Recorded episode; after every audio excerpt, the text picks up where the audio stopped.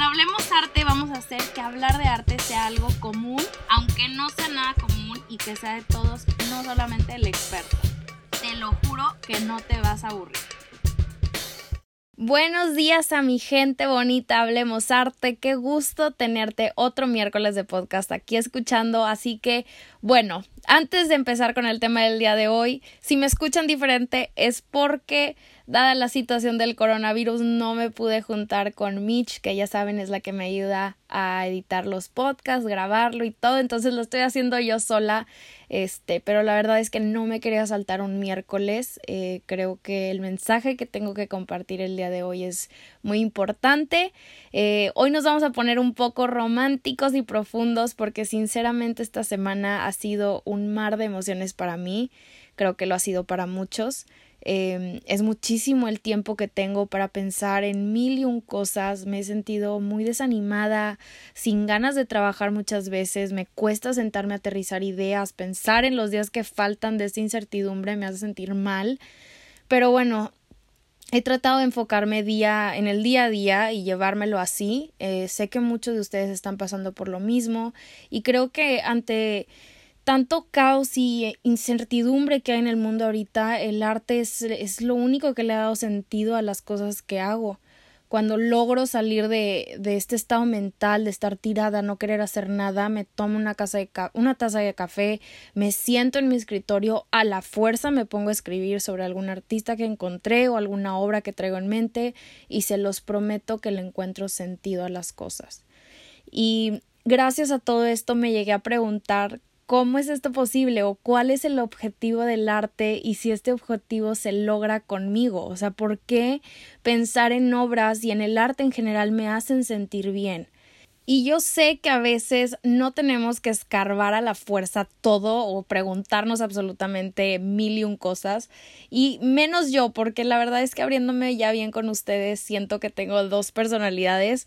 Roberta, yo en la vida real soy una mujer súper chilera, desmadrosa, hago lo que quiero, me choca ser sentimental o adentrarme mucho en sentimientos eh, o que la gente me vea así. Y después siento que está mi otro yo, que es Hablemos Arte y suena bien chistoso y raro decirlo, pero es que así lo siento, Hablemos Arte es la mejor versión de mí misma porque siento que esa soy yo de verdad, una mujer que profundiza, conecta, siente sin miedo y logra que otros lo cuestionen o hagan lo mismo, ¿no?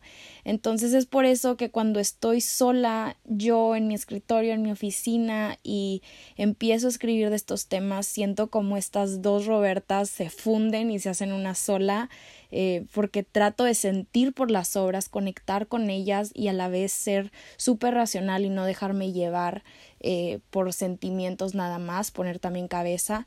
Pero bueno, básicamente ese ha sido mi mood de estos días, ¿no? Literal, como, o sea, el choro que me acabo de entrar, eso ha sido mi mood.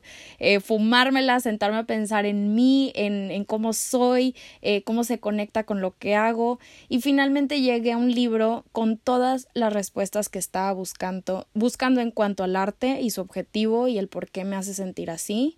Se llama, se las voy a recomendar, se llama Art as Therapy. Lo conseguí en Amazon por 200 pesos nada más y me llegó al día siguiente por si alguien lo quiere pedir.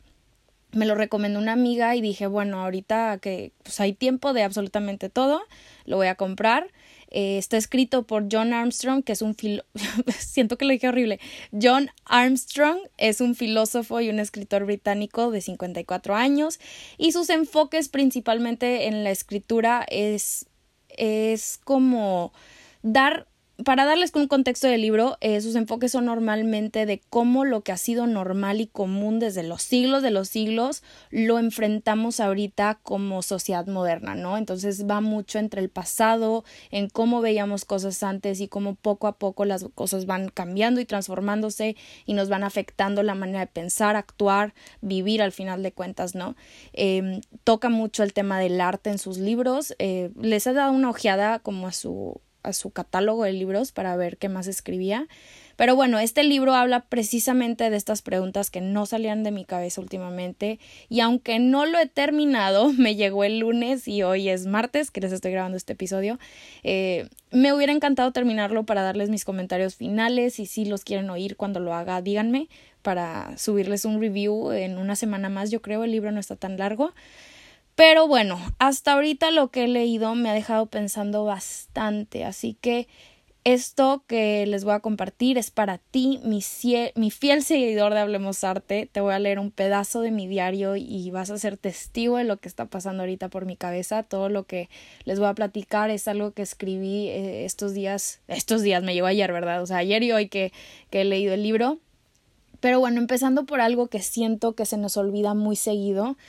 Eh, el mundo ahorita piensa y sabe que el arte es muy importante, lo sabe, tenemos muchísima evidencia de esto eh, y que lo, que lo validan, ¿no? Por las aperturas de nuevos museos, la manera en la que se produce el arte, cada vez hay nuevas tecnologías que lo ayudan, cómo aumenta cada vez el acceso que tenemos a ciertas obras, páginas de internet, redes sociales, tours, virtuales, lo hablamos en el episodio pasado, gracias al coronavirus, como puso en juego muchas cosas, em, el prestigio de estar en el mundo del arte académico y finalmente, lo más obvio, los altísimos precios del mercado del arte, ¿no? El mundo del arte comercial. Entonces, Qué loco que sabemos todo esto, sabemos que el arte es muy importante, pero se nos olvida. Se nos olvida que tiene un impacto gigante en la sociedad. Nuestra relación con el arte definitivamente se ha debilitado por muchas razones, pero una de ellas es la misma pregunta que me llevó a escribir de esto, ¿no? ¿Para qué sirve el arte?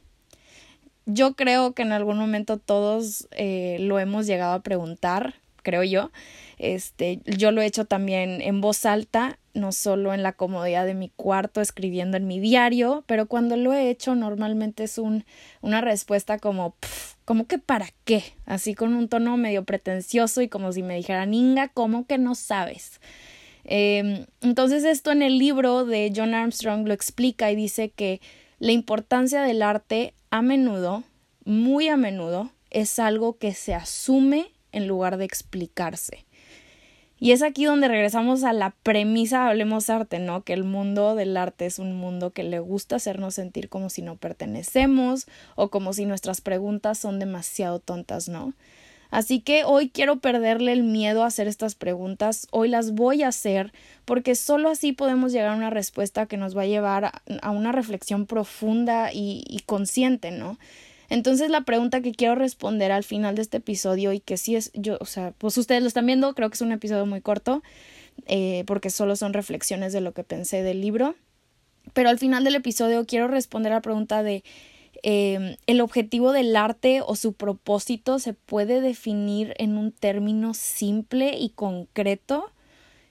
Sí, al escucharme contestaste que no luego, luego, quiero que me esperes tantito, que no te me adelantes. Y si contestaste que sí, sí crees que tiene un solo objetivo, apacíguese, en unos minutos llegamos. Pero hay una parte en el libro donde explica que el arte nos sirve para recordar. Literal es la primera, es como el primer capítulo. Eh, y dice que el arte nos ayuda a cumplir una tarea que es de las cosas más importantes en nuestras vidas y es aferrarnos a las cosas que amamos cuando se van. Ay, no sé, ¿quién, quién le suena familiar, no? Pero bueno, sin embargo, lo que nos preocupa olvidar no es una sola cosa sobre una persona o un lugar o un momento, sino que queremos recordar lo que realmente importa y esos son los sentimientos. Eh, lo que sentimos habiendo estando con esa persona o en ese lugar, en esa ciudad. Y es aquí donde los artistas o los buenos artistas, de acuerdo a John Armstrong, son aquellos que saben tomar las decisiones correctas sobre qué plasmar en un cuadro y qué dejar atrás. Y nosotros nos encargamos en ellos, nos recargamos en ellos para recordar ese algo que nos da tanto miedo olvidar, ¿no? El arte es una forma de preservar experiencias, evita lo complicado y nos ayuda a centrarnos en algo que es muchísimo más significativo que los problemas que estamos viviendo ahorita. Y Esto tampoco quiere decir que ignoremos absolutamente todo lo malo y solo nos preocupemos en lo bueno. En el libro ponen el ejemplo de la danza de Matisse, no sé si la conozcan. Es una obra de fondo azul, completamente azul, pasto verde y hay cinco personas agarradas de las manos, eh, como en círculo, bailando, ¿no? Y el autor del libro usa este ejemplo para decirnos que no veamos a estos bailarines como personas negando los problemas del mundo al estar bailando, sino todo lo contrario, que los miremos y veamos su actitud para encontrar apoyo, esperanza y ánimo. Y en obras como estas, eh, el único objetivo es quebrarnos, sentirnos vulnerables, permitirnos sentir. Este, algo que me dejó pensando esto eh, que dicen en el libro fue que hay algo bien raro que pasa cuando estamos frente a una pintura o una escultura al contemplarla, que es que nos puede llevar hasta las lágrimas. Qué loco, ¿no? Creo que muchos de nosotros hemos estado en esa situación y qué increíble pensar que el arte tiene ese poder.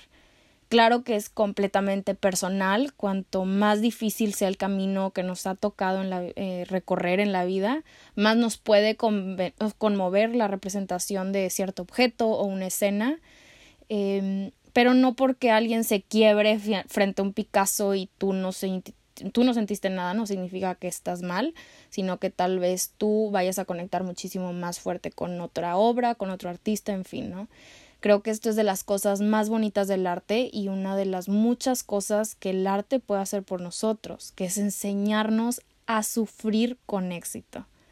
Eso lo dice el autor.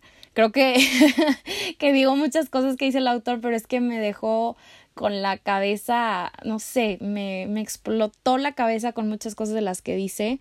Eh, como una obra nos puede devolver piezas faltantes de nosotros mismos que pensábamos que estaban perdidas y nos recarga. O al menos en mi opinión y basado en mi experiencia, en mi experiencia, cuando me encuentro con obras de arte que parecen adherirse a algo que he sentido pero que nunca antes había reconocido tal cual o tan claro, cuando en ella encuentro las palabras que yo nunca pude decir en voz alta, cuando un artista convierte lo intangible como son los sentimientos en algo tangible, como agarrar el mármol y esculpirlo, o agarrar el lienzo y empezar a pintar, ahí es cuando me encuentro más humana y más viva que nunca. Yo en el arte encuentro liberación y tal vez eso es uno de los propósitos que yo le veo este, entonces, bueno, regresando a la pregunta inicial de el objetivo del arte se puede definir en un término simple y concreto, yo creo que no, porque todos tenemos sentimientos, pensamientos diferentes, por lo cual el arte se resiste a ser definido como una sola cosa o con un solo objetivo, y hacerlo sería limitarlo terriblemente, para el arte no hay límites, no hay reglas, no hay definiciones que lo condicionen. El arte es la única cosa que nos hace sentir libres. Entonces, creo que mi reflexión es no nos aferremos a etiquetarlo o reducirlo a una sola cosa. La respuesta que yo estaba buscando em, de por qué me hace sentir así, creo que la encontré platicándolo aquí en el podcast. El arte es muchas cosas y quisiera escuchar lo que piensan ustedes. Creo que hace algunas semanas ya eh, había, les había hecho la pregunta de cuál creen que es el objetivo del arte y salieron muchísimas respuestas. Eh, estuvo increíble, pero, pero quisiera escucharlos. Como ahora que estamos en este tiempo de cuarentena, eh, creo que, que ahora muchas cosas nos hacen más sentido o al menos podemos profundizar más en, en ciertos temas y con el arte, pues Dios mío, creo que lo podemos ver con otros ojos. Al menos eso me pasó a mí, ¿no? Eh, les quería agradecer por escuchar hasta llegar hasta la última parte de, de aquí del episodio. Ustedes han sido una súper ayuda para despejar mi mente en estos días. he recibido muchos mensajes con preguntas bien interesantes y, y me, ha dedicado, me, me ha encantado dedicar parte de mi día a discutirlas. Este, una última cosa que quiero decir antes de despedirme. Esto va para mi team secreto que siempre se queda hasta el final del episodio. Si tienes la oportunidad de estar poniendo tu granito de arena en el mundo, quedándote en cuarentena en tu casa y tienes esa posibilidad, eh, te quiero recomendar, si eres fan del arte como yo, que supongo que si eres, porque si estás aquí, pues, ¿qué más, verdad? Pero algo que a mí me ha ayudado a distraerme y al mismo tiempo enriquecer mi conocimiento y trabajar en mi juicio crítico, la manera en la que juzgo o critico obras de arte, eh, es sentarme a analizar obras. Y sé que suena aburrido o tal vez como tarea que te ponían en prepa, pero eh, justo empecé, pues sí, como hace nueve días, cuando empecé la cuarentena, eh, en Twitter, en el Twitter de Hablemos Arte, saqué una sección llamada En cuarentena con Hablemos Arte, donde les voy compartiendo todos los días una obra junto con una reflexión. La verdad es que lo hice para hacer algo por la cuarentena, para generar más contenido de valor en redes, obviamente compartirles pinturas que a mí me han marcado personalmente, pero inconscientemente esto se volvió una actividad en mi día en donde al menos le tengo que dedicar 30 minutos, ¿no? En buscar una obra de la que quiero hablar, sentarme a escribir lo que pienso de ella y si de plano no sé nada, me pongo a investigar, la empiezo a analizar, interpretar y finalmente podérselas compartir, ¿no? Y, y ha sido una actividad increíble porque aparte de que me distrae, eh, aprendo muchísimo, entonces creo que es una recomendación que les puedo hacer. Dedíquenle 20 minutos del día a buscar una obra de arte que les llame la atención. Busquen tantito de ella si son como yo. Escríbanlo en una libreta. Agarra esa libreta que tienes ahí empolvada y que enojas en blanco y que nunca has usado y úsala para escribir todos los días de una obra. Creo que puede ser una actividad súper, eh, no sé, pues muy padre y, y, nos puede ayudar a salir como de este estado mental extraño en el que estamos. Eh, vayan a mi nueva publicación a platicarme qué opinaron del episodio de hoy, cómo se han sentido, eh, si tienen actividades relacionadas con el arte que han hecho esta cuarentena, si han hecho la actividad que les puse en la guía de museos, que por cierto eh, está en mi Twitter, por si quieren irla a checar.